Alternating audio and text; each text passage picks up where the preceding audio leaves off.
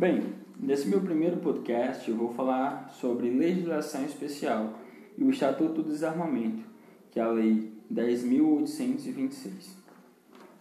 Tá bom? O, o Estatuto do Desarmamento ele é, ele é gerenciado, ele fala, dentre outras coisas, sobre o SINARM, que é o Sistema Nacional de Armas. Ele é do Ministério da Justiça e quem gere ele é a Polícia Federal.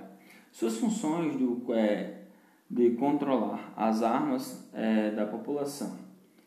Competência do artigo 2, que é pouco recorrente em provas, que é identificar as características e propriedades de arma de fogo, cadastrar as armas de fogo, cadastrar autorização, renovação e porte da arma de fogo, cadastrar as transferências de propriedade, identificar modificações de que alteram a característica ou funcionamento do armamento, integrar no cadastro do acervo das polícias, isso também é competência do SINARME, cadastrar apreensões de armas de fogo, cadastrar armeiros em atividade, cadastrar identificações do cano da arma, certo? Essas são algumas características e competências do SINARME sobre os registros próprios.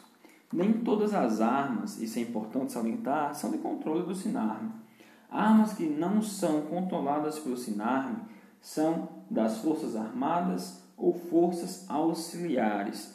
Para essas armas que não são cadastradas pelo SINARM, quem gerencia, quem faz o cadastro desses equipamentos é o SIGNA, que é o Sistema de Gerenciamento Militar de Arma, tá bom? O Sigma é quem faz o controle, o, cadastro de todos os equipamentos que não é de competência do SINARM, normalmente de forças é, militares. Agora falando um pouco sobre cadastro, a arma é inserida em um banco de dados, tá bom? E a arma de fogo é, de uso são armas de fogo de uso permitido, tá bom? Essas que são gerenciadas pelo SINARM são armas de fogo de uso permitido. Posteriormente, veremos a característica das armas de fogo de uso permitido.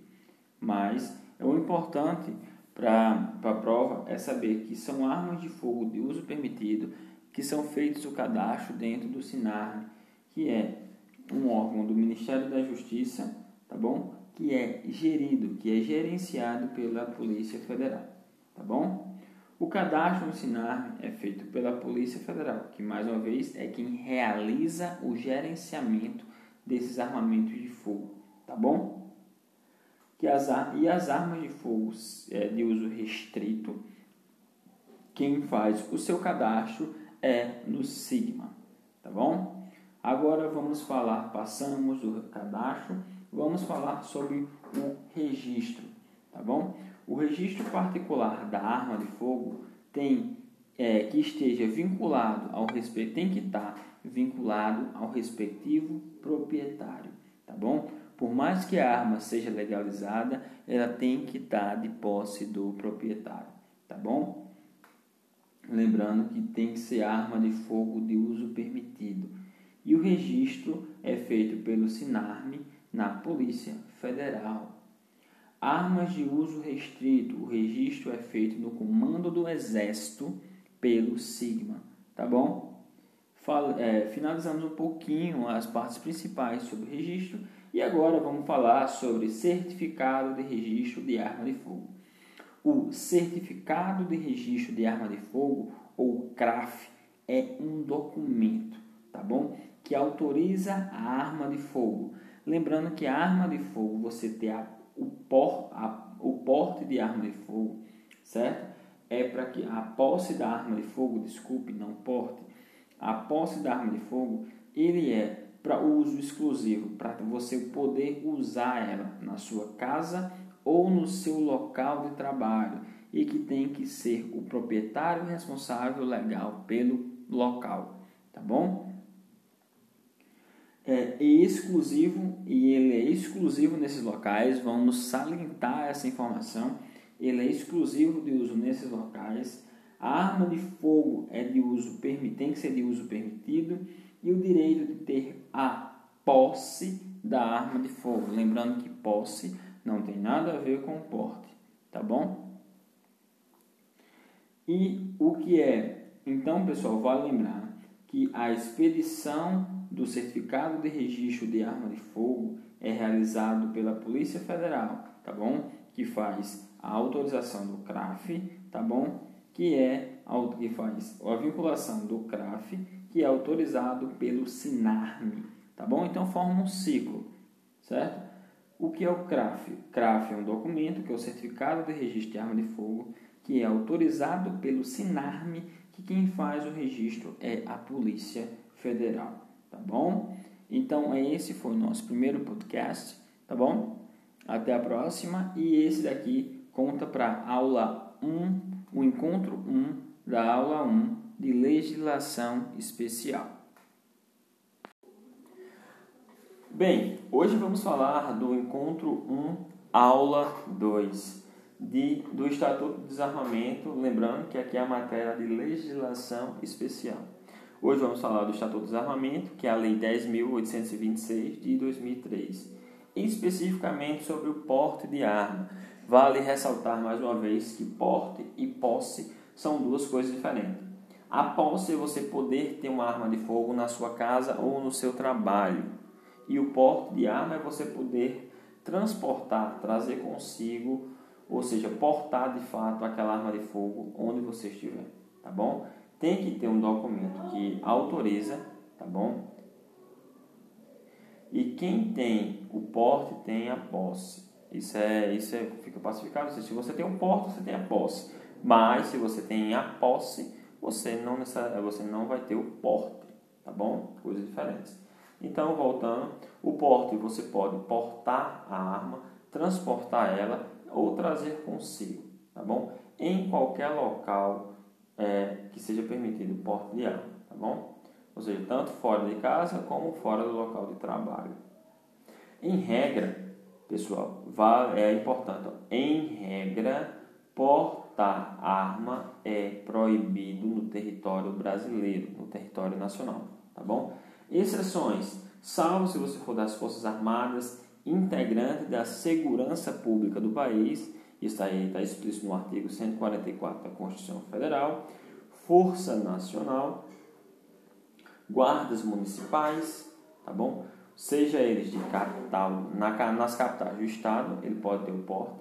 Nos municípios com mais de 500 mil habitantes, dentro e fora do serviço, ele pode ter a posse. Mas se ele for guarda municipal em municípios com mais de 50 mil e menos de 500 mil, só é, dentro do serviço ele pode portar arma. Só no serviço ele pode portar arma, tá bom? Já já a gente vai ver que tem um julgado do STF, do ministro Alexandre de Moraes, que autoriza o porte de arma por guardas municipais em qualquer cidade, tá bom? A agência brasileira, é, integrantes também podem portar da ABIN, que é a Agência Brasileira de Inteligência, ou também agências do CGI, tá bom? Que faz a guarda da presidência da República. O porte para o caçador de subsistência, tá bom? O caçador de subsistência, ele pode ter o porte desde que ele esteja residente, é, residente em sua área rural. Dentro da sua área rural, ele pode ter o porte. Ele tem que ter mais de 25 anos, comprovar a necessidade de subsistência alimentar familiar. Ou seja, pessoal, ele tem que ter essas três características, tá bom? Tá dentro da sua área rural, ter mais de 25 anos e comprovar a necessidade de subsistência de alimentar sua família. Lembrando que se a arma for utilizada para outra finalidade, ele irá responder por porte ilegal de arma de fogo, mais o crime que cometeu, tá bom? A arma de uso tem que ser de uso permitido, tá bom? E concedida lá pela Polícia Federal, lá no CISARM, tá bom? Vamos agora falar sobre a autorização do porte de arma para responsáveis pela segurança do cidadão estrangeiro, tá bom?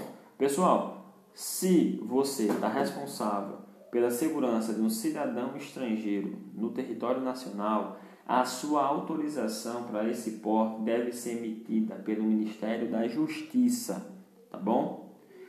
A autorização para colecionadores, quem dá essa autorização é responsabilidade do comando do Exército, certo? Então a gente já viu, quando você está responsável por segurança de cidadão do exterior, Ministério da Justiça, a autorização para colecionadores é do comando do Exército, tá certo?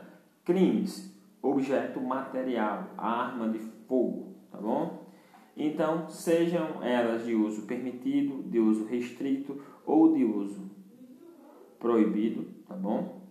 Ela, vale salientar que se a arma tiver desmuniciada é crime, se a arma tiver desmontada é crime, se tiver quebrada com perícia não é crime, sem perícia é crime, tá bom? A perícia é dispensável, ou seja, prescindível, não é necessário, mas se realizada será vinculante à, arma, tá bom?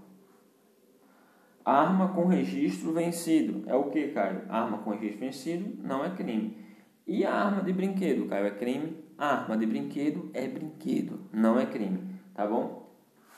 Lá na 10.826 você vai ver que ela não pode ter, ela não pode ser semelhante, tá bom? Não pode ser uma réplica perfeita de uma arma de fogo, tem que ter é, reais é, é, discrepâncias, seja, tem que ser diferente da arma de fogo, dentre outras peculiaridades, certo? E dentre os crimes cometidos por arma de fogo, a gente tem o crime de perigo concreto e o crime de perigo abstrato. Vamos ver a diferença desses dois. Crime de perigo concreto é a necessidade de avaliação do caso concreto.